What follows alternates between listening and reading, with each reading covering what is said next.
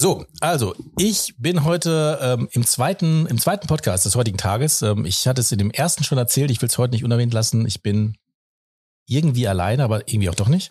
Ähm, ich habe äh, leider oder ich musste leider oder musste heute leider auf Lukas verzichten. Lukas ähm, ist äh, nicht überrascht, äh, natürlich sehr bewusst, aber er ist Vater geworden, deswegen ist er nicht dabei heute. Und ähm, ich bin äh, nicht auf mich alleine gestellt, da bin ich froh, ähm, denn ich habe Verstärkung mitgebracht. Ähm, ich habe, wir, wir, ich weiß gar nicht, ob wir dich so vorstellen oder ob man dich dann hinter ein Rätsel rausmacht. Ich möchte auf jeden Fall, das habe ich dir schon gesagt, dass du dann die Stimme aus dem Off gleich bist, mit der Stimme, die wir gewohnt sind, von dir zu hören immer. Ähm, und ähm, wir starten heute in, in, einen, in einen Podcast, auf den ich mich sehr freue. Wir sind weit angereist, ähm, um es auch persönlich zu erleben. Und ich bin schon positiv überrascht und bin gespannt, was jetzt gleich noch kommt. Ich würde dich jetzt bitten, ich sage es einfach, Niki. Hallo. Lies doch oder stell doch mal ähm, unsere heutige Gästin vor. In der Stimme, die du möchtest. Genau in der Stimme, die du möchtest. Unsere heutige Gästin glaubt bedingungslos an das Gute im Menschen und hat ein Faible für reformpädagogische Ansätze. Doch das ist erst die Spitze ihres Bildungsbegeisterungs-Eisberges. Nach einer kaufmännischen Ausbildung in einem Warenhauskonzern studierte sie Wirtschaftspädagogik, bevor sie am Lehrstuhl wissenschaftlich an einem Drittmittelprojekt der Versicherungswirtschaft mitarbeitete. 2001 promovierte sie zu Struktur- und Prozessinnovationen und pädagogischen Handlungsfeldern. Heute ist sie geschäftsführendes Vorstandsmitglied des Bildungsverbands der deutschen Versicherungswirtschaft oder kurz dem BBV und Hauptgeschäftsführerin der Deutschen Versicherungsakademie. Sie vertritt also die Bildungsbelange der Versicherungswirtschaft in Gremien der Wirtschafts- und Bildungspolitik. Dabei liebt sie ihre Tätigkeit, ihr Team und alle, die ihren Weg in der Branche begleiten. Privat liebt sie es dem Ruf der Weiter auf Fernwanderwegen zu folgen oder sich beim Tango-Tanzen dem Rhythmus hinzugeben. Außerdem ist sie stolz auf ihre 19-jährige Tochter, die nach dem Abi eine Ausbildung als Elektronikerin bei der Deutschen Bahn begonnen hat. Wir sind stolz darauf, Sie heute bei uns begrüßen zu dürfen. Also sage ich herzlich willkommen im Inside Insurance Podcast, Frau Dr. Katharina Höhn. Willkommen bei Inside Insurance, dem Podcast rund um alles mit V. Versicherung, Vertrieb und viel mehr. Du bist hier bei Lukas und Marc. Viel Spaß. Hallo. Hallo. Ich muss lachen. Wieso? So eine lustige Anmoderation habe ich noch super. nie gehört. Aber jetzt könnte man, ich habe so ein bisschen das in den Impuls gehabt, dass sagt, und das ist ihr Herzblatt, ne? So, so wurde doch damals auch vorgestellt, oder? Stimmt. Ja, also kenn, ich weiß nicht, ob ich kennst kenn du das, das eigentlich? Noch. Kennst du das? Nick? Nee, kenn ich nicht. Ja. Wann muss man alt gewesen sein, um das zu kennen? Ne? Ich muss jetzt zu ich kenn's nicht. ich muss jetzt zu der Vorstellung noch sagen, das ist ja gar nicht alles. Also du bist ja noch Mitglied des Branchenbeirats Frauen in Führung in der Versicherungswirtschaft. Du bist Vorstand beim Bundesverband der betrieblichen Weiterbildung im Wuppertaler Kreis und du bist Gutachterin zur Akkreditierung von Hochschulstudiengängen bei Aquas und Fieber. Das passt da gar nicht alles rein. Nein, man sammelt so seine Titel. Der Wahnsinn. Muss man die haben? Ja, besser, besser springt, ist, ne? springt der ja. Beruf schon mit sich. Es ist so, ne? Ja. Also ich finde es ich find's, äh, ich find's sehr beeindruckend und ich sage auch nochmal, schön, dass wir hier sein dürfen, ähm, dass du uns hier in euer neues Domizil eingeladen hast. Wir durften schon mal schauen. Ich finde es sehr schön. Wurden schon beköstigt. Das ist auch toll. Also die Stimmung ist super, muss ich sagen. Oder, Niki? Ja, auf jeden ja. Fall. Ähm, die Stimme, ähm, die kennt man aus dem InnoLab, Barmenia, BeNext InnoLab. Äh, dort äh, hat Niki oder spricht Niki ganz viel. Ne? Hab mal früher, mittlerweile weniger. Ja, jetzt unterstützt du mich und wir werden heute mal schauen, äh, was, was, was dich eigentlich bewogen hat, überhaupt von der ursprünglichen Ausbildung in diesen äh, ja in diesen Berufsweg äh, einzu, einzudringen oder den Berufsweg einzuschlagen. Und vor allen Dingen das interessiert mich heute am meisten. Ähm, wir haben vorhin darüber gesprochen. Ähm, BWV das hört sich schon immer sehr ähm, respektvoll an. Es ist sehr oft mit sehr viel Mühen ver ver verbunden für Leute die halt quasi an diesem Studium teilnehmen. Und ähm, ich bin sehr gespannt ähm, wie du dazu stehst. Aber als erste erste Frage Du hast gar nicht in dieser Branche angefangen. Das heißt, du bist jetzt nicht, du hast nicht gesagt, oh, ich will auf jeden Fall ähm, Bildung machen, ich will das auf jeden Fall. Das, das, das kam, wie kam das? Wie, wie fing das an mit dir? Also Bildung wollte ich eigentlich schon machen. Wobei das war so ein innerer Kampf, weil ich aus einer Lehrerfamilie komme. Also oh. meine Mutter ist die älteste von neun Geschwistern. Die meisten von denen sind Pädagogen, Lehrer. Und äh, meine Mutter hat gedacht, es ist gut, wenn ihre Kinder keine Lehrer werden, Ehrlich? weil sie den, ja, weil sie den Beruf sehr, sehr anstrengend und kräftezehrend fand. Und dann habe ich aber trotzdem irgendwann Wirtschaftspädagogik studiert mit dem Ziel, Berufsschullehrer zu werden. Und dann ähm, habe ich mich auch fürs Lehramt beworben, aber dann hat mein damaliger Betreuer meiner Diplomarbeit gefragt, ob ich nicht bei ihm am Lehrstuhl mit ihm zusammen im Rahmen eines Projekts der Versicherungswirtschaft arbeiten will. Dann dachte ich, das ist total spannend, ja. Und so fiel ich dann in diese Branche rein. Du bist da reingefallen, ich ne? bin da reingefallen, Ja. wie je, fast alle von uns. Das ist so. Also ähm, ich muss sagen, also ich glaube, jeder, den wir hier auch am Mikrofon hatten und viele sind ja auch direkt aus dem Vertrieb, haben immer die Story, sind da irgendwie reingekommen durch durch Zufälle oder durch ähm, gar nicht bewusst. Also niemand ist dabei, der gesagt hat, äh, wie vielleicht manch anderer, ich möchte Arzt werden. Und dann wurde er das vielleicht oder wurde sie das vielleicht. Du auch. Ne? Ich habe jetzt gedacht, aber bei dir wäre es anders, habe ich gedacht. Nee, bei mir ist es genauso. Und ich finde, Versicherungswirtschaft ist für Bildungsleute ein Eldorado. Das ist so. Ist das so? Das weiß man aber vorher nicht. aber jetzt weiß ich's und jetzt will ich auch, dass das alle wissen. Aber warum ist das so? Weil die Branche einfach ähm, ja Ressourcen noch hat, Ja. aufwendet, weil ihr weil der Branche, weil den Entscheidern klar ist, dass das, dass das ist, woraus Pro- Versicherungsprodukte gemacht sind. Ja. Aus Know-how, aus Wissen, aus Weiterentwicklung, aus, aus Lernen, aus Forschen. Also da meinst du, da ist noch Luft nach oben. Oder ist es genug Spielraum da, um. Für uns ist Spielraum, äh, wir haben, na, sagen wir es mal so, es, es ist einfach genug Geld da und es gibt Leute, die sich dafür begeistern für das Thema. Wir haben ungefähr, im Verband arbeiten ungefähr 1500 Ehrenamtliche mit, okay. aus Begeisterung äh, an diversen Projekten in diversen Ämtern. Und äh, daraus kann man dann schöpfen. Ja. Also das ist toll. Jetzt, jetzt löse ich mal mein Klischee des BBVs auf. Wir haben vorhin schon darüber gesprochen und ich habe das gerade schon mal dargestellt und ich äh, habe ja schon gesagt, es ist ganz anders gekommen, aber ich habe einen unglaublichen Respekt davor. Ähm, ich, ich, wenn ich die Bücher sehe, dann sind die natürlich voll mit Sachen, die, ähm, die natürlich auch, äh, ja, also es ist sehr, natürlich sehr viel, was, du- was dort äh, an, an Wissen auch drinsteckt. Und ich dachte, ich komme jetzt irgendwo hin, wo ganz weise Menschen in Hm. dunklen Sesseln, in, in, in, ähm, in, in Räumen mit vielen Büchern sitzen ähm, und äh, ich äh, säße hier ähm, äh, wahrscheinlich irgendwie quasi, würde mich unterrepräsentiert fühlen, ist gar nicht so. Also dieses Bild, ich weiß nicht, wenn es hier jemand hör, hört und dasselbe Bild hat, ist es gar nicht so. Es, es ist, äh, ist, man könnte fast sagen, es ist Startup-Charakter hier, ne? Mhm. Wie, wie, also wie, Mich, mich hat das total fertig gemacht, als du das vorhin so schon geschildert hast. Das ist überhaupt aber es gilt nur für mich, also nicht, dass es jetzt alle denken, ne? Ja. Ich, ich habe ein ganz anderes Bild von Lernen. Also ich wünsche mir ein anderes Bild von Lernen. Ich wünsche, dass alle Menschen ein ganz anderes Bild von Lernen haben. Ich habe euch ja gesagt, meine reformpädagogische Begeisterung ja geht von einem anderen Menschenbild aus. Für mich ist Lernen ein Akt der Selbstliebe. Hm. Ja, ich bin sonst tot, wenn ich nicht lerne. Ja, wie ein Stein. Ver- Verändert sich nicht. Ne? Du, du, Lernen, Veränderung, das gehört zum Leben dazu. Das ist Lebendigkeit. So, so sehe ich Lernen. Das, das, Ja. ist ein, das ist ein schöner Blick darauf. Ich meine, er ist ja auch richtig, ne? Ja. Ähm, er hat natürlich, ist, ein, ist natürlich ein weiter Weg. Aber wenn man jetzt mal schaut, ähm, jetzt die, man hat ja so dieses Gründer, die Gründermentalität ist ja gerade so dran und das, ich habe so das Gefühl, dass viele dann noch sagen, ja komm, wir, ich brauche das jetzt alles nicht, ich mache das so mit Try and Error, ich habe irgendwie ein Thema, mit dem ich mich besonders identifizieren kann und dann fange ich damit einfach an und ich habe so das Gefühl, dass dann eben genau dieser Wunsch oder genau dieses Ziel, was du gerade beschrieben hast, dann erstmal etwas Fachliches zu lernen oder sich dann vielleicht ähm, auch ähm, offiziell weiterzubilden und nicht durch YouTube-Tutorials, was ja auch vollkommen okay ist, Mhm. scheint so ein bisschen out zu sein. Ist es so? Wir haben ja so fünf, fünf Thesen zur Zukunft des Lernens mal äh, äh, formuliert. Letztes Jahr gibt's auch auf unserer Homepage nachzulesen, Ja. wo wir für die Branche so äh, mal die ganze Sekundärliteratur durchgegangen sind zur Zukunft des Lernens und haben das mal auf so fünf Thesen gebracht. Und eine davon ist natürlich auch, dass so formales Lernen oder formelles Lernen und nonformales Lernen, dass das eben auf dem absteigenden Gleis ist, dass formale Abschlüsse, so wie wir sie ja auch haben in der Branche, kaufmännische Ausbildung, darauf noch ein Fachwirt, darauf ein Bachelor, dass das vielleicht in der Zukunft möglicherweise nicht mehr eine Rolle spielt. Also es gibt auch Apologeten, die den Untergang oder den Abgesang singen auf diese formalen Bildungsgefäße. Äh, so weit gehen wir nicht mit. Weil, ähm, und das glaube ich auch persönlich, man muss auch ähm, Wissen, also Informationen irgendwo anhängen können. Also wenn man sich vorstellt, mal so simplifiziert, das Gehirn ist wie ein Kleiderschrank. Ja, da brauche ich mal eine, Kla eine Stange und ein paar Regalfächer, um da was runterzubringen. Ich kann da nicht einfach alles reinschmeißen. Das ist sehr Ne? durcheinander dann. So, ja. ne, das ist, das braucht eine Struktur. Ich muss, wenn man zum Beispiel über Medienkompetenz redet, ja, wenn ich heute irgendwo in, in Social Media gehe, um, um mich zu informieren, dann werde ich totgeschmissen. Irgendwas in mir muss das sortieren und muss bewerten. Ist das jetzt falsch? Ist das richtig? Ist die Quelle seriös?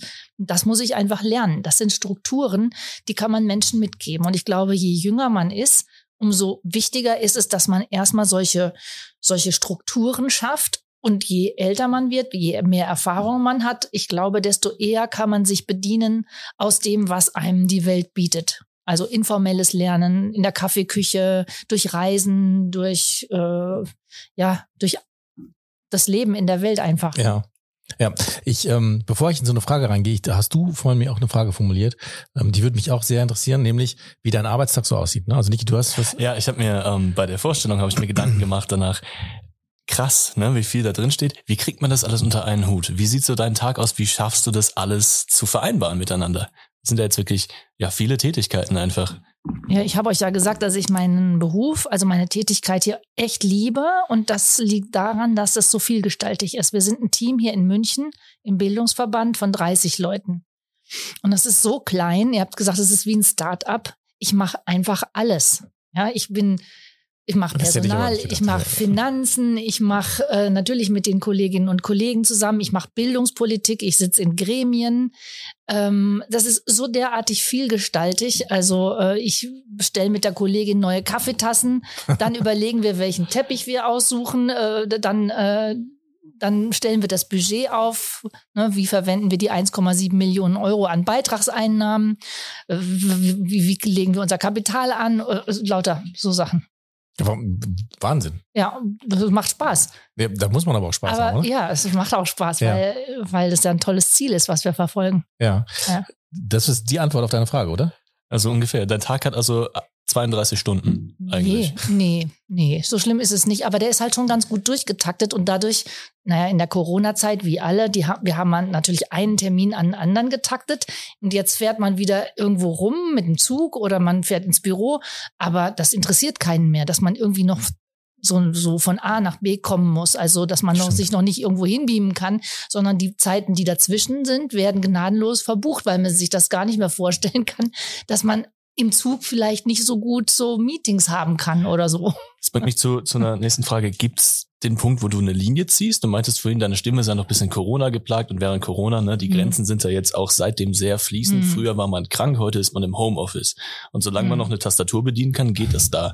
Und wo ziehst du die Linie? Also zum Beispiel sagst du Wochenenden oder sowas wie, ne, vielleicht der Sonntag ist dann der heilige Tag, um tatsächlich auszuspannen, sich mal Auszeit zu nehmen, oder bist du permanent erreichbar? Ich bin permanent erreichbar, aber ich versuche aktiv am Wochenende nicht zu arbeiten. Aber wenn was ist, bin ja. ich da. Klar. Aktiv ja. nicht zu arbeiten, finde ich auch gut. Das finde ich. Ja, also aber bring mich zu dem Thema heute Morgen, mentale Gesundheit. Ne? Das ist ja, mhm. also heute hatten wir so zwei Dinge, die ich interessant fand und eins davon am interessantesten, dieses je, Burnout ist schon fast so eine Trophäe. Wenn du ihn mhm. nicht hattest, hast du irgendwie nicht richtig gearbeitet. Ne? Irgendwas ist dann schiefgelaufen, was ja natürlich falsch ist, ne? das ist klar. Mhm. Aber da muss man durchgetaktet sein und da, da und wenn man das aber ist, wie du, muss man es schon lieben, ne? um ja. das überhaupt irgendwie ja. durchhalten zu können. Also ich ich, bei mir ist das ähm, dann problematisch, wenn ich müde bin oder wenn ich krank bin. Ja, und dann denke ich, das halte ich nicht durch. Ja, dann, dann setzt, dann kriege ich so ein bisschen so ein Gefühl von Panik, dass ich, dass alles zu viel ist. Dann hat man noch eine Eltern, die äh, pflegebedürftig sind oder eine Tochter oder Freunde, die was wollen. Dann, dann äh, wird's brenzlig. Ne? Ja. Also wenn man selber nicht mehr so funktioniert. Ich habe heute gelernt, wenn es wird brenzlig, wenn man seinen Tag, äh, also die man so gestaltet, ne, von morgens bis abends, wenn man das nur noch als To-Dos ähm, quasi sieht, also auch das Treffen mit Freunden eigentlich nur noch ein To-Do ist, wo man sagt, ja, jetzt muss ich ja, weil ich kann mich, ich kann mich ja nicht immer nicht melden. Und wenn man das nur noch wie To-Dos abhandelt, dann ist es gefährlich, habe ich gelernt. Die ja. ganz, habe ich mir ganz, ganz doll gemerkt. Die Jahreszielplanung mit dem, mit dem besten Freund. So ist es heute. Genau. Also das, da ist man dann, da ist man dann falsch. Ich würde jetzt mal mit, einer, mit, mit so einer Frage reingrätschen, die, ähm, die mir auch äh, so auf dem, auf dem Herzen liegt, weil wenn ich mich zurückversetze in meine Zeit, wo ich dann auch entschieden habe, okay, nach der Ausbildung muss ich noch etwas machen. Ähm, und ich kenne das ja auch von vielen Kollegen in der Branche, ich will es noch nicht mal auf die Barmenia beziehen, aber da sagt man, okay, das musst du machen, weil sonst kommst du nicht weiter. Also das heißt, du musst dir da nochmal ein Studium irgendwie drauflegen, äh, weil du das, äh, weil, weil es so ist, also das Level sich dann auf gewissen äh, Ebenen, wo man hin möchte, ja auch da angehoben hat. Und deswegen macht man es denn nicht? Und ich kann das, ich sage, also es ist nichts gegen den BBV, aber ich sage, ich habe es nicht gemacht, weil ich so Spaß hatte, ne? weil ich mir gedacht habe, ah, das, Mhm. das hänge ich jetzt noch dran. Ich weiß auch sonst nicht, was ich tun soll. Also ich mache das jetzt und ähm, das gebe ich jetzt ganz ehrlich zu. Das mögen auch andere anders sehen. Aber es, ist es nicht ein gewisser Druck, in dem man auch reinkommt, dass man sagt, man muss dieses Studium nachlegen, äh, um weiterzukommen? Wie siehst du das? Also die, die Motivation für, für ähm, solche äh, Fortbildungsgänge sind natürlich ganz, ganz unterschiedlich. Was ich mir wünschen würde, aber das ist, bildet nicht die Realität ab, ist, dass wir Spaß dabei haben, Mhm. weil ohne Spaß bleibt nichts hängen. Ja, also ich, meine Tochter war auf der Montessori-Schule. Das ist mit voller Inbrunst habe ich sie dahin geschickt. Ähm, äh, das ist für mich das A und O, aber ich weiß, dass es nicht so ist. Und es gibt Leute, die sagen, okay, ich muss, ich will gerne den Titel haben, ich will auf meiner Visitenkarte was haben, weil sich das im Vertrieb gut macht oder ne, das sind auch legitime Gründe. Aber natürlich bleibt dann nicht so viel an Hängen an Entwicklung, wenn das der ausschließliche Grund ist. Also die Möglichkeiten, die man dann vielleicht hätte durch das Lernen. Ne? Oder man sagt, ähm, mein Vorgesetzter sieht das gerne, wenn ich das mache, Ja, dann genau. quäle ich Ja. mich dadurch. Oder meine Freundin macht es. Ja, das sind natürlich so sekundäre Motivationen. Schöner wäre es anders. Schöner wäre es anders, Ja, ne? schöner wäre es anders. Und ich finde ja auch, weil du vorhin gesagt hast, ne, man, man zwingt sich sogar heutzutage seine privaten Termine so äh, als Musstermine zu sehen oder als Verpflichtung. Ja, das es hilft schon, wenn man sagt, ich will das machen. Also ich will jetzt zu meinem Sporttermin gehen in Mhm. mein Fitnessstudio, auch wenn ich keine Lust habe. Also für mich macht es einen Unterschied, ob ich sage, ich muss da jetzt hin oder wenn ich sage, das will ich jetzt machen, weil das mache ich ja für mich. Mhm. Und so, glaube ich, ist es auch gut, wenn man zum Fachwirtkurs mit der Einstellung reingeht, das will ich jetzt machen, weil ich mache es für mich. Ja, genau. Mhm. Ähm, das, da, ich glaube, das ist die beste Motivation. Ne? Also so funktioniert ja auch YouTube, das Lernen über YouTube vollkommen legitim, aber da habe ich ja irgendwie so eine intrinsische Motivation, mich irgendwo weiterzuentwickeln. Äh, und wenn es, weiß ich, fotografieren, ich glaube, ich, glaub, ich habe mal ein Fahrrad zusammengebaut ähm, und mir ein Tutorial angucken können. Aber da weiß ich, okay, ich habe da jetzt einen direkten Nutzen oder ich habe halt eine, wie gesagt, ein Hobby oder wo ich dann, wo ich dann irgendwie rein möchte. Ne? Und ähm, da finde ich, ähm, weiß nicht, ob der BWV da was, ähm, auch, ob es da was gibt, aber dass man wirklich mehr diese diese intrinsische Motivation irgendwie nochmal mehr das Word triggert, Absolut. äh, anspricht, vielleicht besseres Wort, ähm, als dass der Vorgesetzte sagt, das habe ich jetzt auch vor kurzem erlebt ähm, bei, einer, bei einer Freundin, ähm, wo, wo sie Teamleiterin werden wollte und die Voraussetzung war aber der Fachwirt. Er war der Fachwirt, obwohl sie schon lange diese Tätigkeit ausgeübt hat ähm, in Vertretung, also praktisch alles schon bewiesen hat, war es aber am Ende de facto so, auf dem Papier musste dann noch der Fachwirt stehen. ne? Mhm. Und, ähm, ja. Also das ist ein Herzenswunsch von mir, von uns im Verband und da ist ganz bestimmt noch ganz, ganz viel Luft für uns alle nach oben, uns da weiterzuentwickeln. Wir machen ja jetzt einen neuen Fachwirt, Oh, cool. der ja. wird neu geordnet. ja. Ähm, Was kann der denn? Weil, ja, das weiß ich noch nicht. Wir haben ja einen neuen Kaufmann gemacht. Das Ja. Berufsbild haben wir neu geordnet und das ist jetzt im Sommer sind die Azubis nach dem neuen Berufsbild angetreten. Das heißt ja jetzt auch anders. Kaufmann für Versicherungen und Finanzanlagen. Ah, okay. Kauffrau für Versicherungen und Finanzanlagen. Und deswegen bauen wir auch jetzt den Fachwirt neu um. So. Und was wir uns auf jeden Fall vorgenommen haben bei dem neuen Fachwirt ist zum Beispiel, und ob uns das gelingt dann in der Fortbildung selbst, das sei noch dahingestellt, da arbeiten wir dran, dass Menschen ja mit einer Kompetenz schon kommen. Mhm. Also nach der Ausbildung sind die schon in irgendeiner Abteilung, zum Beispiel im, Scha im Schaden oder Ja. die sind schon im Vertrieb. Das heißt, wir wollen sie da gerne mit ihrer Kompetenz abholen und wir wollen nicht mehr so eine Situation haben, wo ein Dozent ne, vor 40 Leuten dann er irgendwas erklärt, was diese Person vielleicht schon längst weiß Ja. oder besser weiß als der, der es doziert, sondern dieses Team Learning, also diese, dieses Abholen von, äh, von Kompetenzen der Teilnehmer. Cool. Das finde ich total wichtig. Ja. Ja. Aber cool. wie uns das gelingt, das ist ein, ein langer Weg. Ja. Weil man muss ganz viele Leute mitnehmen. Prüfer, Dozenten, Dozentinnen, Anbieter, Lehr Lehrmittel, Lehrmittelhersteller.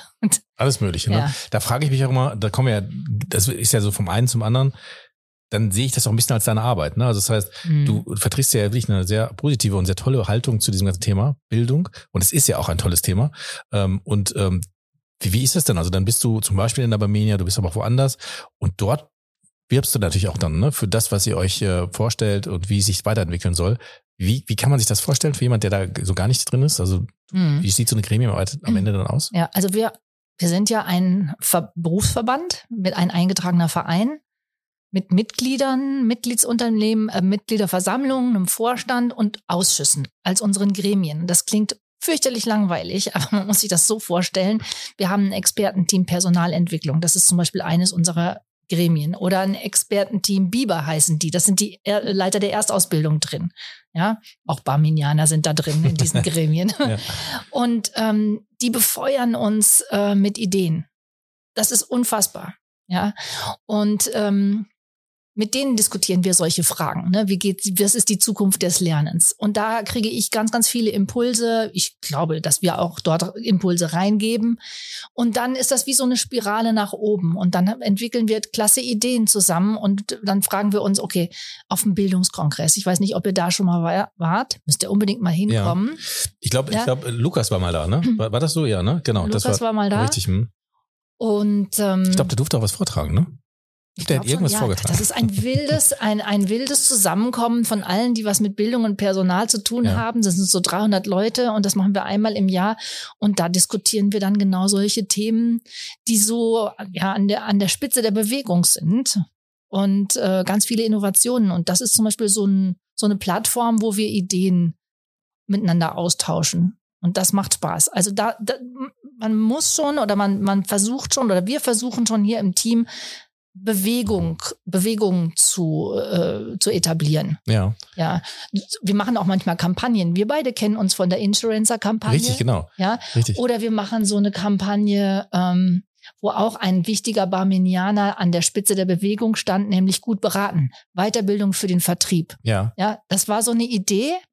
Das war ein zündender Gedanke. Und dann haben wir gedacht, wir müssen da jetzt alle Vorstände, alle Vertriebsvorstände da mitmachen äh, hinter uns bringen, hinter ja. die Idee. Und das ja. ist dann auch gelungen. Ja. Aber das ist wahnsinnig viel Arbeit, reden, überzeugen, Präsentationen machen, Folien machen, Skripte schreiben.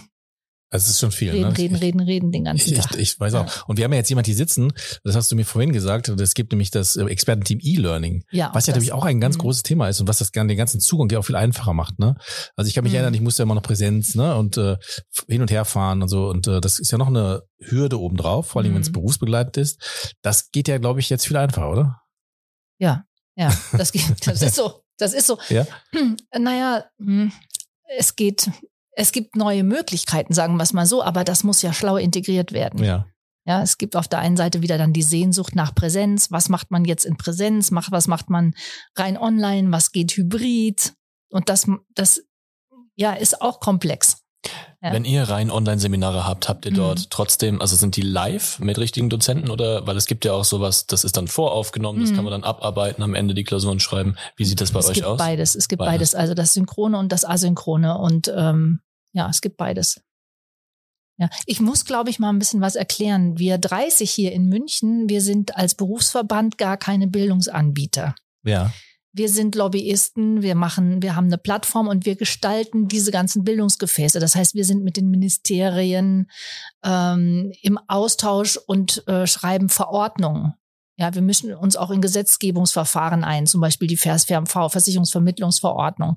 Ja, und wir sind selber aber gar keine Bildungsanbieter, sondern es sind die regionalen Berufsbildungswerke in der Region, 28 Standorte und hier bei uns im Haus noch die Deutsche Versicherungsakademie. Die setzen eigentlich die Lernziele, die wir entwickeln, dann in Bildungskonzepte um. Das ist eine interessante Erklärung, ja. ne? weil man ja. meint ja wirklich, dass würde hier würde Bildung entstehen, ne? Und dir, mhm. du setzt dich gleich dahin und schreibst das Buch halt voll, ne? Was, äh, äh, was, was dann irgendwann irgendwo auf Schreibtischen liegt. Das ist ja, ja, die Bücher, ja, die Bücher geben wir raus ja. mit, beim Verlag Versicherungswirtschaft, zum Beispiel die Fachwirtbücher oder das beliebte Proximus-Bedingungswerk. Aber jetzt, jetzt es gab da auch Südstern, ne? Was war Südstern? War das, war das war Kaufmann oder Kauffrau oder wie? Wollt ihr die ganze Geschichte hören? Ja, vielleicht nur ganz kurz Zusammenfassung. Ich kann nicht kurz. äh, weil da steckt eine ganz äh, wichtige Idee für Prüfungen dahinter. Ja. Da bin ich jetzt gespannt. Jetzt habt ihr die falsche gefragt. Ja, okay. Ja, weil ich habe euch ja erzählt, dass ich am Lehrstuhl der Uni Mainz dann gearbeitet habe in diesem Drittmittelprojekt mit Professor Breuer. Was ist ein Drittmittelprojekt? Das haben wir oh, uns auch gefragt. Ja, genau, was? Drittmittelprojekt. Das ist, äh, wenn ein Lehrstuhl äh, Gelder von sagen wir, von der Wirtschaft einwirbt Ja. und das nicht aus Steuergeldern bezahlt wird, Ah, was da okay. passiert. Ah, Und das, okay. genau, ein Projekt mit der Versicherungswirtschaft, mit dem BWV damals. Und da haben wir eine neue Prüfung für die Versicherungskaufleute entwickelt. Und die sollte Kompetenzen abbilden. Also die sollte nicht mehr fragen, äh, nenn mal die Bedingungen für äh, oder die Definition von äh, Unwetter oder Hagel oder sonst Ja. was und, und, und definiere mal dies oder jenes, sondern wir wollten, dass die Menschen zeigen, was sie können. Und das sollten in den Prüfungsaufgaben sollte sich das widerspiegeln. Dann haben wir gesagt, Prüfungsaufgaben, also eine Prüfung sollte dann eben nicht mehr so Wissensabfrage sein, sondern das ganze Faktenwissen, das geben wir denen einfach mit in einem Buch, in einem Tarifbuch, genauso wie das in der Praxis ja auch ist. Ja, keiner kennt Tarife auswendig, sondern man hat die verschiedensten Generationen von von Tarifen ja irgendwo zum Nachlesen. Ja. Das geben wir denen einfach mit in die Prüfung. Und das war damals äh, Mitte der 90er ein völlig revolutionärer Gedanke, weil die Industrie- und Handelskammern haben gesagt, no way, die können ja dann alles nachlesen in der Prüfung, ja, das geht doch nicht. Dann haben wir gesagt, wieso? Das können sie doch in der Praxis auch und wir wollen die Prüfung so machen wie die Praxis. Dann haben wir angefangen, als kleine Revoluzer äh, Prüfungsaufgaben zu entwickeln, wo wir diese einzelnen Bedingungen eben mitgegeben haben. Und die haben wir eingescannt aus den unterschiedlichen Bedingungen von den unterschiedlichsten Unternehmen. Und ich als Mitarbeiter, als Assi an der, an der Uni durfte das dann zusammenstellen und darüber bin ich fast erblindet. Meine Güte. Genau. Und das, damals haben wir das dann, ähm, da gab es noch die Nordsternversicherung, haben wir das Frech-Südstern-Bedingungswerk genannt. Ja. Und das haben wir dann hinterher nochmal umbenannt und haben gesagt, okay, das ist jetzt die nächste Generation der Bedingungen. Proximus, Okay. der nächste. Aber das war eine interessante Ja. Geschichte.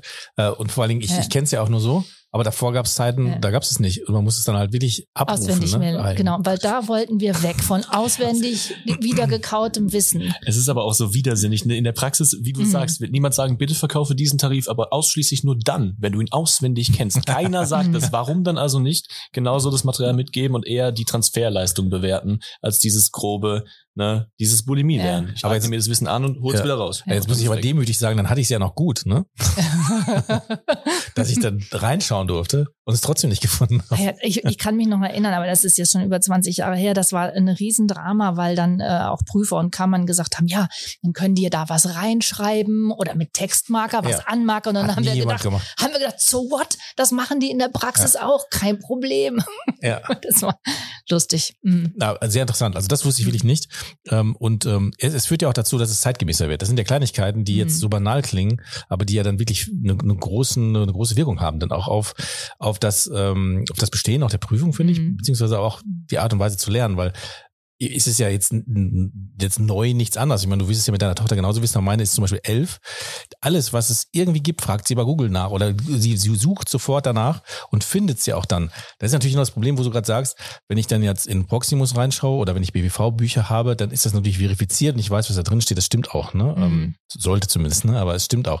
Was ich natürlich im Internet finde, das weiß ich jetzt nicht so genau, ob das jetzt stimmt, aber, inner, aber man ist ja in der Richtung der Lösung. Und das ist, ich glaube, die Kompetenz, etwas zu finden, wo es ist, ist, glaube ich, jetzt ähm, Mhm. mehr denn je, ne? Ja. Das, das Ding. Ja, ja, und ich meine, ihr habt jetzt vorhin, habt ihr gefragt, was ist so im neuen Fachwirt, was, was ändert sich da? Da wollte ich noch, bin ich noch die Antwort schuldig. Ja. Da geht's ganz viel, glaube ich, jetzt um so Transformationskompetenz.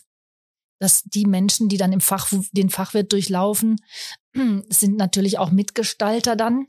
Oder sollen sie sein, wollen sie sein, Entscheider auf einer mittleren Führungsebene oder auch im Vertrieb Verantwortung übernehmen, dass äh, sie auch in der Lage sind, die Versicherungswirtschaft nach vorne zu bringen, Ja. die richtigen Fragen zu stellen und nicht immer das wieder zu wiederholen, was schon da ist, Ja. sondern eben auch eine Transformation mit anzustoßen. Wie, wie funktioniert das dann? Also wie, wie wird das? Wissen- Weiß man noch nicht, ne? Das wissen wir noch nicht, weil Aber wir jetzt gerade erst angefangen haben, äh, uns mit der Gewerkschaft Verdi in diesem Formalprozess äh, darüber zu verständigen, wie denn die Prüfungen und die Lernziele aussehen sollen. Das wissen wir dann vielleicht in einem Jahr. Okay, also können wir, können wir da, können wir da gespannt sein. Mhm. Ja. Vielleicht, vielleicht sprechen wir uns in einem Jahr wieder und Ja. äh, wir, wir gleichen mal ab. Äh, Ja, aber wir werden ganz viel berichten. Ja, das, das, äh, das, das, das glaube ich. Mhm. Ähm, jetzt, jetzt hast du sehr, sehr viel zu tun. Ähm, äh, das haben wir gerade festgestellt in deinem Job und ähm, wir wissen aber auch, dass du natürlich ein Privatmensch bist und du, du tanzt. Ne? Das, Ich will mal Mhm. kurz äh, auf die Katharina als Privatmensch eingehen. Okay. Du tanzt Tango. Mhm. Äh, wie, wie, wie hängt das zusammen? Ist das dann, ich habe vorhin, also in dem Podcast zuvor, ging es halt darum, da hat jemand auch getanzt und das war für sie ähm, der mentale Ausgleich. Ist das für Mhm. dich auch so? Gibt es Dinge, die dich dann einfach dann, wo du sagst, okay, die muss ich machen, um mich wie auszugleichen? Mm, Ja, muss, müssen, wie gesagt, muss ich es nicht. Aber ich bin schon jemand, der sich gerne bewegt. Ich finde, Bewegung gehört irgendwie auch dazu, äh, zum Leben. Beweglich sein, lebendig Definitiv, sein. Ich bin so gerne lebendig und vital. Ich springe auch gerne irgendwo in irgendein Wasser rein Ja, ehrlich. und fühle mich vital. Also ich bin jetzt nicht einer von diesen Eisschwimmern, das jetzt nicht. Aber äh, dieses Gefühl von Vitalität finde ich klasse und das habe ich beim Sport. Und äh, Mei, ich musste musste als Kind, na musste ich nicht, aber mein Vater, der fand das ganz wichtig und man macht ja als Kind manchmal was, um seinen Eltern zu gefallen und so ich auch, musste Radrennen fahren. Okay. Bin Radrennen gefahren. Zwischen sieben und 14. Immer ins, äh, ich bin ja Sauerländerin, dann Ja. ins Ruhrgebiet. Ja. Ich habe auch schon mal ein Radrennen in, in äh, Wuppertal gefahren, Okay. weiß ich noch. Das ist schwer, oder? So, ne, aber mit 14 habe ich dann meinem Vater gesagt, ich möchte das jetzt nicht mehr machen, ich gehe jetzt zum Ballett. Und das war ganz schwer für meinen Vater und für mich und für uns beide. Ehrlich. Mhm. Also das kam, Ja. einmal kam, du wirst nicht Lehrerin, aber das wollte deine Mama ja. Nee, genau. Ja, Das, ja. war, das war ja keine Mhm. Enttäuschung. Aber oftmals ist ja eine Lehrerfamilie, zieht sich ja durch über Mhm. Generationen. Aber das, das war ja bewusst, aber das war eine Enttäuschung dann. Ja, ja, das war mein re- revolutionärer Akt. Muss man auch haben. Muss man als auch haben. Jugendlicher. Und ja, und dann fing das mit dem Tanzen an. Das hat mich total begeistert. Und dann war ich, ähm, habe ich Turniertanz gemacht. Ich war sogar mal Landesmeisterin, aber in einer ganz niedrigen Klasse. Ja. Standardtänzen mhm, in Mainz. Und dann äh, war das aber auch zu kompliziert, dieser Leistungssport, wo man dann dreimal, viermal die Woche trainiert, das ganze Wochenende unterwegs ist. Und dann habe ich gedacht, ach, das dem argentinischen Tango, das ist so easy, da geht man einfach hin. Da ist eine Community und da tanzt man einfach und dann geht man wieder. Und so mache ich das jetzt schon seit über 20 Jahren in so Wow, okay. verrauchten Spelunken. Ehrlich. Darf niemand über mich wissen. Jetzt wissen sie aber alle. Ja. Wir schneiden nicht, ne? das habe ich Ja. jetzt, jetzt erzählt vorher. Ich habe ne? schon gemerkt, dass man in diesen Podcasts, wenn ihr da so locker fragt, dass man dann schon Sachen erzählt, die man Ja. sonst nicht so einfach erzählt. Aber dafür, dafür, dafür ist er ja da. Mhm. Ne? Dafür, dafür Ja. machen wir das ja. Ja. Ähm, eine Frage, die sich mir auf jeden Fall aufdrängt, ist halt, hast du jemals schon mal eine Versicherung verkauft? Ähm, das ist eine gute Frage. Ich war auf jeden Fall im Vertrieb schon mit äh, jungen Fachwirten unterwegs beim Kunden Ja. und mir anzuschauen, äh, ob man auch eine Ausbildung im Vertrieb machen kann. Ich bin damals zu dem Schluss gekommen, dass man im Vertrieb sehr gut ausbilden kann, Ja. auch in Agenturen. Aber was ich gemacht habe als Student, ich habe ähm, Wein verkauft in Ah, okay. Supermärkten als Ja. Promoter. Damit habe ich mir meinen ersten Rechner verdient. Ja, Wahnsinn. Und ich dachte, dass ich das nicht kann, weil ich auch so eigentlich ein bisschen introvertiert bin. Dachte ich früher. Und habe dann aber gemerkt, dass ich das unheimlich gut kann. Also, dass ich ein richtiger Vertriebler bin. ja. Ja, Aber Wein verkaufen ist auch einfach, ne? Oder? ja das war super einfach. Jeder will- äh, jeder will. wurde belagert. Ja, also, ja. Und ähm, ich, ich sage jetzt immer, wenn ich mit Vertriebsvorständen in der Versicherungswirtschaft manchmal sage ich dann, ähm, wenn ich die treffe, dass mein Produkt noch viel schlimmer oder schwieriger zu verkaufen ist als Versicherung. Nämlich bei uns muss der Kunde für seine Leistung auch noch selber was tun. Hm. Stimmt, Ha. stimmt. Ja, das stimmt. so. Ne? Ja. Also Ja. Aber wie kommt denn die Leistung zum Kunden? Das würde mich interessieren. Also ist es eher so ein, so ein Push-Marketing oder so ein Pull-Marketing? Ist es so, dass die Gesellschaften auf den BBV hinweisen und sagen, bitte geh dahin? Oder ja, was passiert, um Leute anzuziehen? Oder ist es so ein Geben und Nehmen? Jetzt der, das Versicherungsprodukt, nee, das Bildungsprodukt. Das Bildungsprodukt. meinst du? Das Bildungsprodukt.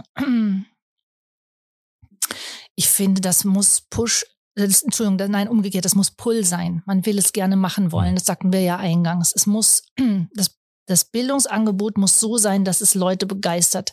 Vielleicht begeistert es nicht den Teilnehmer, aber vielleicht den, die Führungskraft, dass er sagt, ich habe das selber gemacht, das hat mir so viel gebracht. Ich möchte, dass du das Gleiche erlebst. Ne? So sollte das eigentlich so ein bisschen so eine Mund-zu-Mund-Propaganda, so eine Weiterempfehlung haben. Ja. Im Idealfall. Und dafür muss es eben auch was taugen. Und es muss halt dann auch, ähm, deswegen machst du ja auch die Lobbyarbeit gewollt sein. Also das heißt, Ja. es nützt ja nichts, wenn ich es unbedingt will, aber ich darf es halt irgendwie nicht, weil ich, ähm, äh, weil ich dann irgendwie, ja, keine Ahnung, ähm, gegängelt werde. Vielleicht darf, darf ich darf ich die Zeit dafür gar nicht aufwenden. Ne? Mhm. Oder oftmals ist ja vielleicht auch dann Arbeitszeit, die man dann noch nutzt, um vielleicht ähm, sich mit Kollegen zu treffen, wie auch immer. Mhm. Also da habe ich, gibt es ja auch, ne, dass man sagt, wie das wollen wir gar nicht, dass du dich da nochmal reinhängst, weil auch dann vielleicht deine Arbeitszeit leidet. Ne? Du bist Mhm. jetzt irgendwie ins Stu- Studium integriert und hast ganz andere Themen plötzlich und du sollst ja hier deine, weiß ich was, machen. Ne? Mhm. Ja. Also, aber musst du da noch kämpfen? Oder ist es wirklich so, dass alle Vorstände, mit denen du zusammen hast, sagen, bitte, bitte, äh, äh, wir wollen, dass dass das aber auch so stattfindet, dass Leute sich Mhm. einfach bilden. Vorstände finde ich ein ganz wichtiges Stichwort. Also wir sind wirklich gesegnet damit. Ich muss sagen, das ist ein Privileg, dass, dass die Bildungsarbeit in der Versicherungswirtschaft, und das ist das, was ich ja eingangs schon sagte zum Thema Ressourcen, dass Bildung in der Versicherungswirtschaft immer noch so Chefsache ist, Chefinnensache. Es wird immer auch mehr so Chefinnensache. Ne? Wir freuen uns auch mehr Frauen im Vorstand das, jetzt das, zu haben. Ja. Äh, das ist großartig. Und ähm, ich bin, also das BWV hat, glaube 14 Vorstände ähm, und die machen das alle ehrenamtlich und stehen zur Verfügung. Ähm, und das macht einfach Spaß zu sehen, dass, dass die Vorstände auch bei der Mitgliederversammlung, wenn wir Mitgliederversammlungen haben, gemeinsam mit dem Arbeitgeberverband, dass dann da wirklich 90 Leute im Raum sind, die, wo man das Gefühl hat, die, die stehen voll dahinter, die unterstützen einen.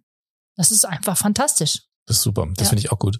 Mhm. du guckst gerade so Fragen. Ja, ich frage mich, ähm, also jetzt wirklich, ich bin ja, bin ja ein bisschen von außerhalb. Ich habe ja wirklich mhm. in dem Gebiet wenig Ahnung und ich frage mich, kommuniziert ihr diesen Spaß nach außen? Du sagst, es soll anziehend wirken, ne? Mhm. Und oft, wenn man jetzt an Weiterbildung, Bildung denkt, ist es so ein Mittel zum Zweck, eine Pflicht. Die wenigsten sind wirklich so stark intrinsisch motiviert, weil man aber auch oft nicht sieht, dass da auch Leute dahinter stehen, die brennen. Ne? Oft denkt mm. man ja mhm. an, ja, da sind welche, die sitzen dann dort und schreiben irgendwelche Bücher, geben mir da was vor, was ich lernen muss. Aber dass da Menschen hinten dran stehen, die sich ja wirklich mit Freude, wie du, wie du sagst, damit beschäftigen, das sieht man selten. Ähm, mm. Kommuniziert ihr das so nach außen, um halt diesen Pull-Faktor zu schaffen? Oder gäbe es die Möglichkeit? Wir sind da ganz, ganz schlecht aufgestellt.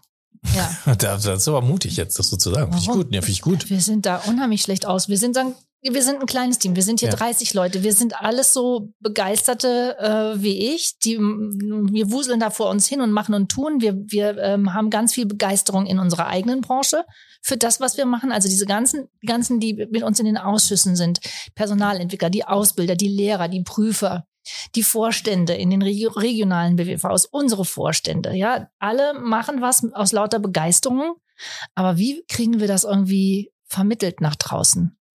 Wir das haben, ist eine unglaublich geile Challenge, oder? Ja, wir geben da einfach nicht so gerne so viel Geld dafür aus, weil wir denken, dieses gibt ja das dieses tue Gutes und rede darüber. Das heißt, wir sind die ganze Zeit dabei, was Gutes zu tun, aber darüber zu reden, da fehlt es uns dann am Ende. Okay. Ja, also da fehlt dann irgendwie die Expertise oder die Ressourcen, das Geld. Jetzt, ja, das sollten wir mal mehr jetzt machen. Mein, mein Hauptjob ist, ist ja wirklich, außer Podcast zu machen und rum zu erzählen, ist ja wirklich ähm, äh, ähm, im, in der Innovationsabteilung zu sein. Ne? Ähm, mhm. Vielleicht tauschen wir uns gleich nochmal habe ja gehört, wir werden zu einer Pizza eingeladen. Absolut. Tauschen uns doch nochmal aus. Habe ich die, direkt schon fünf Ideen.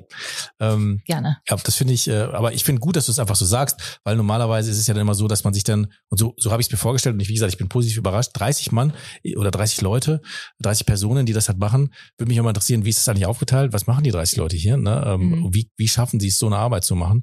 Ähm, ich habe wirklich gedacht, ich komme hier, ich habe gedacht, das wäre das ganze Gebäude des BBVs hier. Es ist noch der Arbeitgeberverband drin, ja. der Burda Verlag ja. Ja, also und die Tierseuchenkasse Bayern. Ja. Aber das ist ja eben nicht so, macht es unglaublich sympathisch. Also das ist jetzt mhm. gar nicht negativ gemeint. Aber jetzt sind, sag mal, die 30 Menschen, die ihr mhm. habt, was sind das dann so für Aufgaben? Also wir die alle so mh. so random mal so kurz. Ja, also wir haben wir sind ein Verein. Wir haben einen sogenannten ideellen Bereich und da sind dann nur so sieben Leute äh, beschäftigt und ähm, dann haben wir noch so diverse Initiativen hier. Gut beraten ist die eine. Ja, äh, da geht es um die Weiterbildung der vertrieblich Tätigen. Da sitzen die Kollegen im Support am Telefon und sagen, erklären Versicherungsvermittlern, wie sie ihr Bildungskonto äh, äh, äh erreichen können. Oder wir prüfen im Auftrag der äh, 40 Industrie- und Handelskammern, machen wir im Hintergrund die Prüfung zum Versicherungsfachmann, also Fachmann äh, für Versicherungen IHK heißt er jetzt. Ja. Ja. Ähm, da hatten wir jetzt so 10.000 Prüfungen, Prüfungsteilnehmer im Jahr. Ne?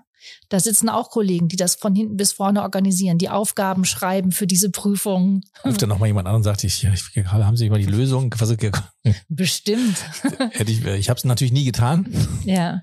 Wir, Aber kann ich mir auch vorstellen. Ja, also was gibt's, gibt's sowas? Ja. Nee, ne? Aber ich bin bestimmt, durchgefallen. Kann man ja, das bestimmt. Ja, ja, das gibt's, ja. Dann, ähm, äh, wir haben 340 Versicherungsfachlehrer, die äh, in Berufsschulen in Versicherungsfachklassen unterrichten. Die schulen wir jedes Jahr. Wir sind, wir geben Lehrbücher heraus.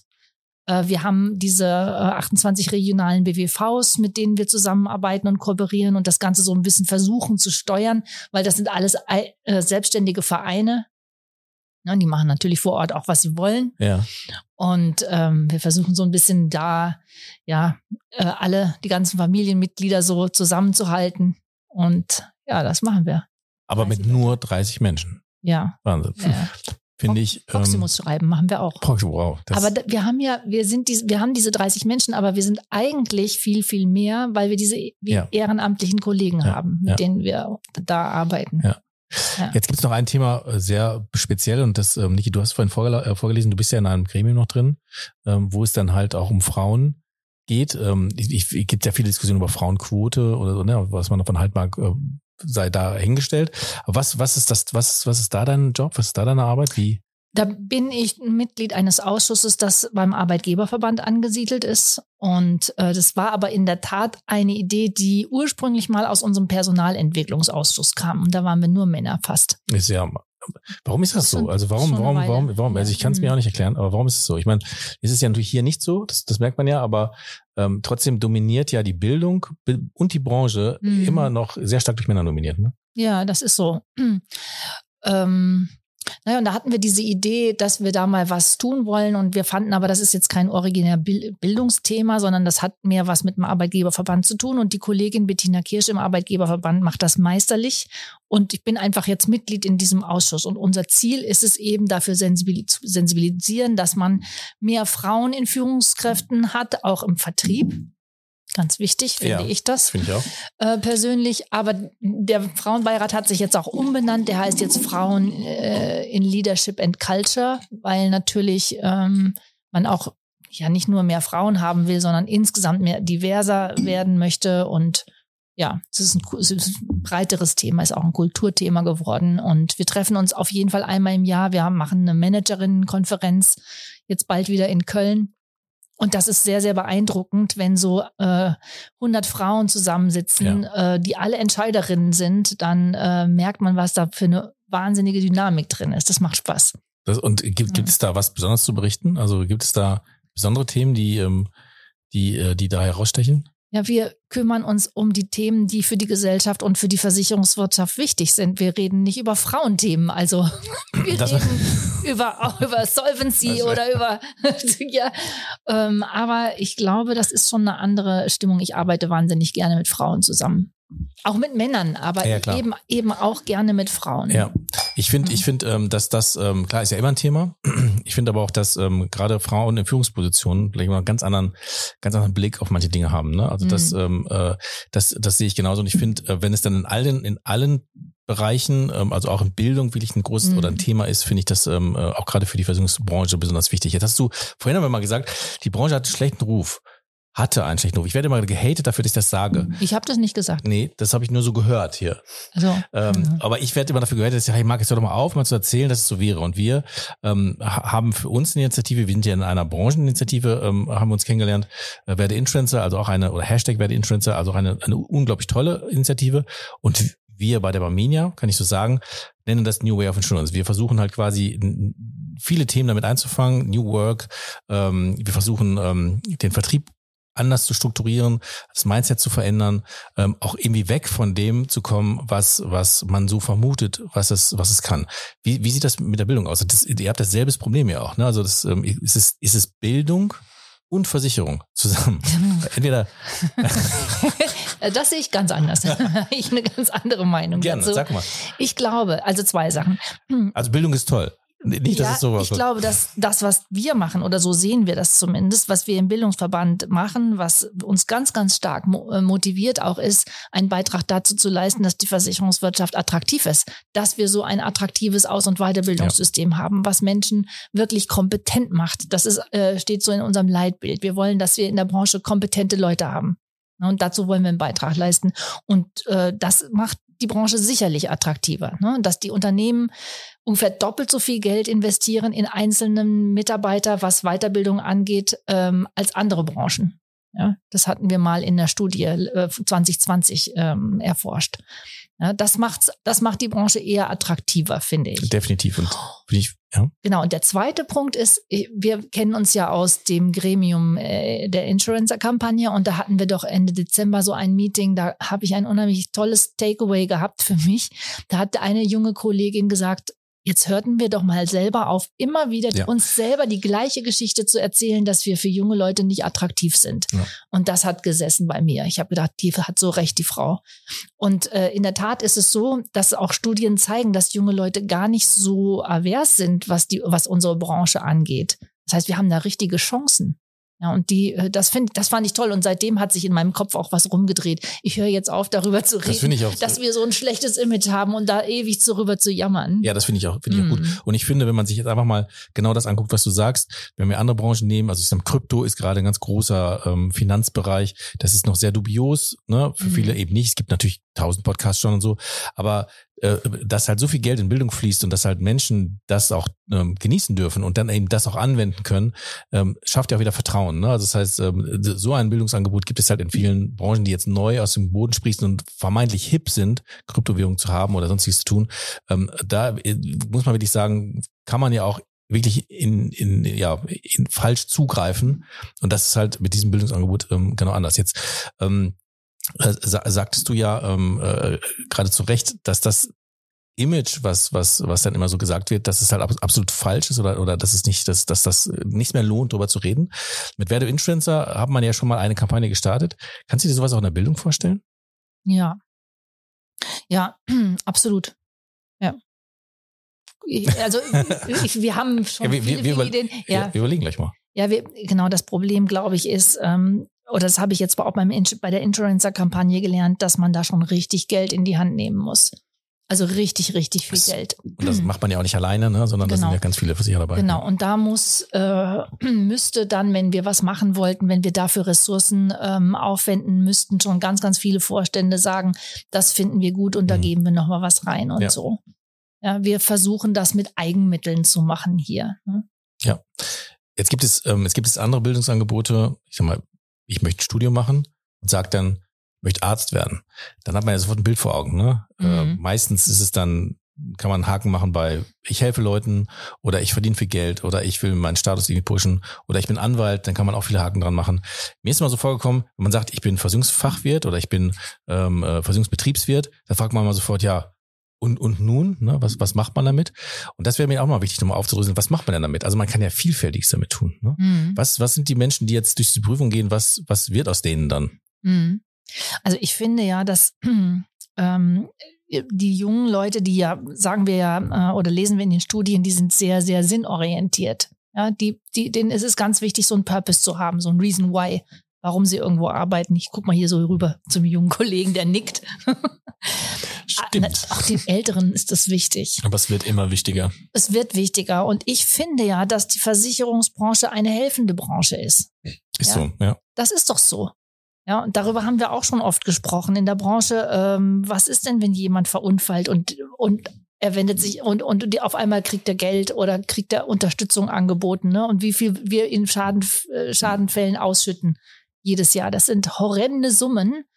Ähm, und das, das hilft. Ja. In allen Bereichen, in allen Belangen. Und wenn man das versteht, dass es helfende Berufe sind, ne, vielleicht äh, gelingt uns das besser zu transportieren. Deswegen bin ich im Übrigen auch immer so dafür, wenn bei der Insurance-Kampagne, dass wir nicht immer raushauen, schnelle Karriere, ähm, Ja. schnelles Auto, äh, äh, brauchst du nicht viel Wissen, ja, dass das ganz, ganz kontraproduktiv ist. Ja. Und ich habe manchmal das Gefühl, ich bin die Einzige, die das stört. Ja. Wenn man mit brauchst nicht viel wissen wirbt, muss man sich nicht wundern, dass die Leute intrinsisch keine Motivation haben zu lernen. Ja, ja, doch, aber ich konnte mich schon ein bisschen durchsetzen, glaube ich, manchmal. Jetzt sprichst du nochmal einen ganz wichtigen Punkt an, wo ich glaube auch das Gefühl habe, da spreche ich jetzt gerade so für den Vertrieb, dass viele junge Menschen, die im Vertrieb anfangen, ich sage das jetzt einfach mal so, meist gar nicht wissen, wofür sie den Beruf überhaupt machen. Also ähm, da gibt es dann Bildungsangebote, die man nutzt. Ähm, man, man bildet sich fachlich weiter, um halt auch ähm, Beratungsgespräche dann halt gut zu überstehen. Aber die Frage, die ich mir manchmal stelle, und die, meine Frage jetzt an dich, ob du es genauso siehst, dass wenn man also diesen Beruf ausübt, äh, gar nicht so genau hinterfragt, wie du es gerade sagst, warum mache ich den eigentlich? Also was ist der Sinn meines Berufes? Also wozu stehe ich dann morgens auf und berate halt Kunden? Natürlich ist Geldverdienen ein, eine, eine Sache, die wurde auch einfach mal in dieser Branche zu hoch angehangen. Mhm. Aber äh, wie du gerade sagst, da, da gibt's ja noch viel mehr Gründe, ne, dieses, ähm, genau diesen Job auszuüben. Ähm, und siehst du es auch so, dass, dass da oftmals gar nicht so richtig verstanden wird, was wir hier eigentlich tun? Und ist es nicht vielleicht sogar auch ein neues Wissensformat? Genau das, also das ist ja grundlegend dafür, wenn ich erstmal verstehe, wofür ich das hier mache, dass es nicht nur um Karriere und Geld geht, sondern dass es hier wirklich auch um einen karitativ kann man nicht sagen, aber dass es halt auch um einen, um einen Helfer, um, um ganz mhm. wichtige existente Dinge geht. Ist, ist das nicht genauso Inhalt auch von, von einer Weiterbildung, ähm, vielleicht sogar vom BBV, als dass ich mir dann Motivationsvideos angucke, irgendwie bei YouTube? Ja, ja, klar.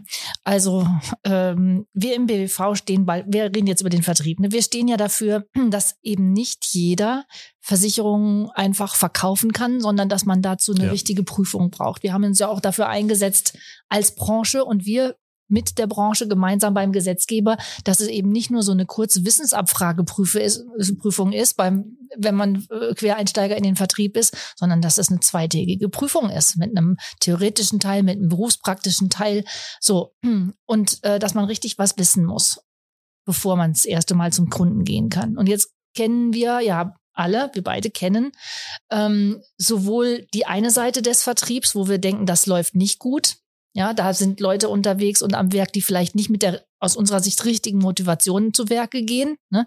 so mit Sekundärreizen, äh, ja. äh, ne? Geld, schnelles Auto, you dicke name Uhr. it, dicke Uhr, ja. Aber wir kennen doch auch im Vertrieb wahnsinnig tolle Menschen, ja. äh, Agenturleiter, Agenturinhaber. Ähm, davon kenne ich so viele, die, ähm, die, die helfend unterwegs sind, ja. die fest eingebunden sind in ihrer, äh, in ihrem Dorf, in ihren Sportvereinen, ne, die beliebt sind. Äh, und daran orientiere ich mich an diesen Beispielen. Und davon brauchen wir mehr von, von denen. Ja, definitiv. Ja die als Vorbild vorangehen. Jetzt gucke ich gerade mal zu dir rüber. Niki. Wir haben noch, wir haben noch zehn Minuten, sind okay. bei 51. Wir haben noch zehn Minuten und wir haben ja auch immer so ein paar Schlussfragen. Die, meine Frage ist halt, ich sehe, ich gucke in ein Buch und ich habe frage mich gerade, hast du mitgeschrieben oder ist es das, was du dir vor, vor was du dir aufgeschrieben hast? Ja, äh, ich habe immer ein Buch dabei. Ehrlich. Gibt's, ja. gibt's da noch Dinge, ich kann sie mich von hier gar nicht erkennen, die dir noch besonders wichtig sind, äh, hier, äh, ich sag mal, Neudeutsch zu droppen, die du noch gerne sagen möchtest oder die jetzt nochmal, die, die ich nicht gefragt habe? Naja, ich hätte ja wahrscheinlich auch noch ganz viele Fragen an euch, aber wir essen ja noch zusammen Pizza. Ja. Ich finde das Format Podcast so toll, ja. weil ich selber so gerne Podcasts höre. Ja. Ähm, und ähm, das wollte ich euch noch mitgeben. Ich finde das ganz großartig, dass ihr diesen Podcast macht und ich wünsche euch dafür äh, ganz, ganz viel Erfolg. Das finde ich toll. Noch Dankeschön. viel, viel mehr Hörer. Ja. Ähm, weil ich finde, das ist sehr schöne, ein schönes, unterhaltsames Format, äh, was ihr hier macht. Das finde ich toll. Also das haben wir ja selten. Äh, dann direkt im Podcast noch ein, ein, ein Kompliment, ein Lob. Dankeschön. Dann wird ja. die eine Frage gleich ja auch bestimmt schöne Antworten zutage fördern. Ne? Wir Richtig, haben eine genau. Stamm, äh, Stammfrage. Genau, wir haben jetzt, wir haben jetzt noch so ein paar Fragen noch am Schluss, mhm. die wir dir stellen wollen. Ähm, Welcher Knopf ist das? Ja, das weiß ich immer nie. Sollen wir einfach mal ausprobieren? Drück mal einfach rein. Oder, die, ähm, Katharina, drück du doch einfach mal einen Knopf. Einen von den blauen hier unten müsste es sein. Ja? Okay. Ich habe Angst. Werbung. Ende. Oh, Werbung Ende. nee. Ich meine, es wäre der. Sollen wir mal probieren? Ja. Das geht raus an alle, die Nein. Lust auf Veränderung haben. Es sind Hier nur noch zehn Knöpfe. Stellenanzeigen. Die Stellenanzeigen. Ja. Suchst du noch zufällig Mitarbeiter? Sollten noch 31 ja, werden? Ja, klar, suchen wir. Wir suchen, ja? ah, wir suchen einen äh, Kommunikations-Allrounder. Oh, okay. Der uns hilft, das Gute, was wir tun, nach draußen zu vermitteln. Ja, das ist toll. Dann lass uns das doch mal jetzt ganz, ganz frech jetzt nochmal rein, reinschieben. Ähm, was muss man denn, warum sollte man denn jetzt hier, ja, also wir haben jetzt ganz viele Gründe ge gehört, ne? Mhm. Und ich kann das unterstützen, dass man also hier bei euch anfängt. Ähm, was muss man, was muss man dann können? kommunizieren können, ja. eine journalistische Ausbildung haben oder sowas und ähm, Storytelling ja. machen können, also eine Geschichte erzählen können, ja. eine spannende Geschichte. Okay, das sind so Voraussetzungen. Das, das heißt, wenn man sich jetzt angesprochen fühlt, das zum Beispiel kann, noch ja. irgendwas Besonderes, was es, was es sein muss? Muss man da ein bisschen. Und, und in unser Team passen. Oh, okay. Das kann man ja dann ausprobieren. Also wer da Lust drauf hat, kann sich dann direkt bei dir melden. Ne? Mhm, absolut. Ähm, das heißt, äh, jeder, der dann auch so pfiffig ist, herauszufinden, wie dann möglicherweise eine E-Mail-Adresse sein könnte, ist dann schon mal vorqualifiziert. Mhm. Ansonsten, wer sich das sparen möchte, ähm, kann sich dann auch direkt an uns wenden. Wir leiten es dann an dich weiter. Ähm, und dann schauen wir mal, ob es da nicht vielleicht jemand gibt, der äh, Bock drauf hat. So, das haben wir das super. spontan mal den Knopf oh, hier spontan belegt. stellen uns. Wollen wir einen anderen Knopf drücken? Vielleicht finden wir ja die drei Fragen zum Schluss. Vielleicht ist ja der hier. Jetzt kommt das, worauf ja. alle mit Spannung gewartet haben. Die Fragen zum Schluss. Ah, okay. So, ähm, ich übernehme jetzt mal Lukas Fragen, die er sonst mhm. fragt. Er ist nicht da, da soll auch ein bisschen was von ihm noch im Podcast sein. Und du hast eine besondere Frage, ne? oder? Jetzt wollte ich dich schon Lukas nennen, Niki. Wir werden sehen. Also, ähm, erstmal die Frage, du hörst du Podcast? Ja, ne? Da hast du ja Mhm. gerade schon gesagt. Ähm, welchen Podcast hörst du denn so? Oh, jetzt muss ich mich outen. Jetzt sag nicht den von Allianz. Ich höre am liebsten Lanz und Brecht. Oh ja, wieso ist Ja. doch nicht, nicht, Äh. nicht verkehrt, oder? Ja, Ja. ich liebe die zwei. Es ist, es ist ja auch sehr unterhaltsam und, und vor allem sehr le- lehrreich, ne? Wenn ich Also, im Homeoffice bin, dann habe ich immer eine Stunde Mittagspause Ja. zwischen zwölf und eins. ja. Und in der Zeit schaffe ich es, für mich selbst was zu essen zu kochen, Ja. was Gescheites. Und dabei höre ich dann immer diesen Podcasts. Okay. Das passt genau, eine Stunde passt genau dazwischen. Jetzt mal kurze Frage, was müssen wir tun, um, um das, um diese, um diese Routine zu ändern? Nämlich, dass du unseren Podcast hörst. Ja, mache ich ab jetzt. Auch super. Das finde ich toll. Ähm, muss ja auch nicht alle hören. Kannst ja die rauspicken, die, äh, die besonders interessant sind. Ähm, ich gehe jetzt mal ganz stark davon aus, ähm, dass du auch Bücher liest. Äh, welche, welches hast du denn zum Schluss gelesen? Äh, Fachbücher lese ich gerade Ja. über das neue Lernen. Ja. Ähm, und ansonsten lese ich auch, auch ja, selten mal, aber seltener werdend schon auch so ein bisschen äh, Literatur. Okay. Ja. Ähm, meine letzte Frage, bevor deine kommt, Niki. Wenn du ein Gericht wärst, welches wärst du? Ein, Ein ein Essensgericht? Essensgericht, kein Strafgericht. Nein, na, auf gar keinen Fall. Dann Wenn du ein, eine Mahlzeit, ein Gericht. Dann wäre ich eine vegane Bowl. Warum?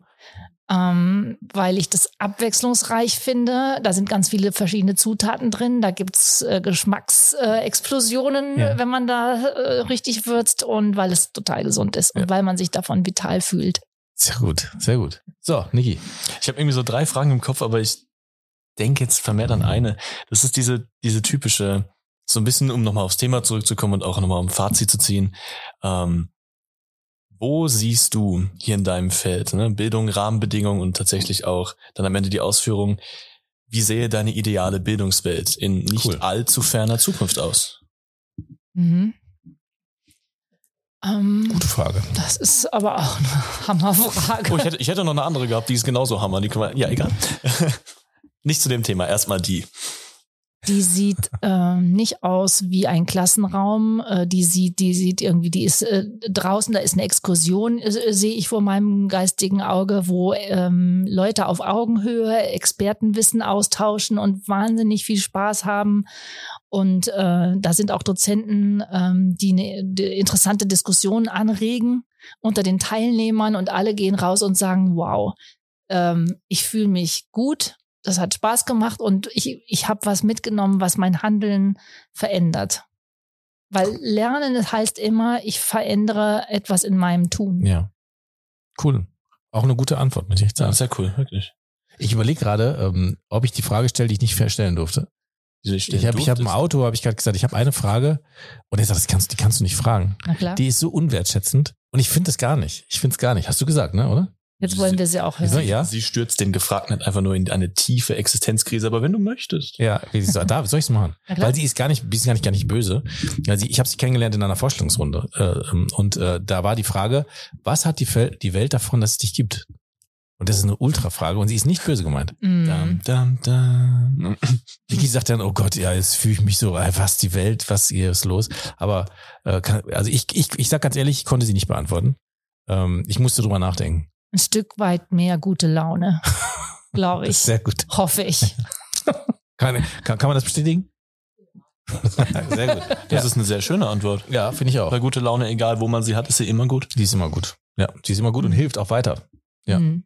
So, hattest du noch was? Ich bin Du bist fertig. Und du, Katharina, bist du auch fertig? Ja, ich glaube, die Pizza kommt jetzt auch Kommt gleich. sie rein?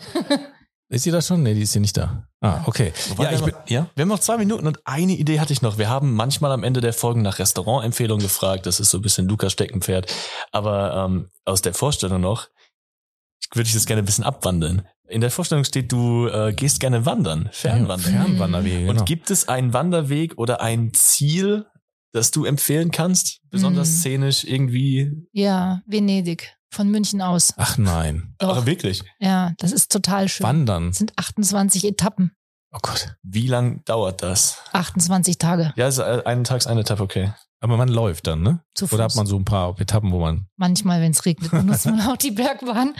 Nein. Ähm, Machst du das? Äh, Ja, hast du schon gemacht? Man, ich Hast du schon Strecke gemacht. gemacht? Ja, ich habe es ja schon gemacht. In Das zwei ist, Jahren äh, allerdings. Und krass. mit Pausen. Wie in zwei Jahren. Hast Also du zwei- zwei Jahre gelaufen? Z- Zwei, also Zwei Wochen in dem einen Jahr und Ja, dann zwei okay. Wochen in dem anderen Jahr. Okay. Es ist großartig, es ist, äh, verändert das Leben, wenn Warum? man das macht. Ähm, weil man dann äh, mit einem anderen Gefühl über den Brenner fährt. Die Münchner fahren ja immer zum Gardasee und immer, Ja. wenn sie irgendwo hinfahren, fahren sie über den Brenner. Ja. Und dann weiß man, dass man die Strecke schon mal gelaufen ist und das macht so demütig. Okay. Das ist echt großartig da oben. Cool. Ja. Sehe ich mich noch nicht, aber vielleicht kommt das noch. Ich nehme es einfach mal mit. Viel Spaß. Dankeschön. Also ich freue mich oder habe mich sehr gefreut, dass du dir Zeit genommen hast, dass du uns eingeladen hast, dass wir sogar noch was essen dürfen.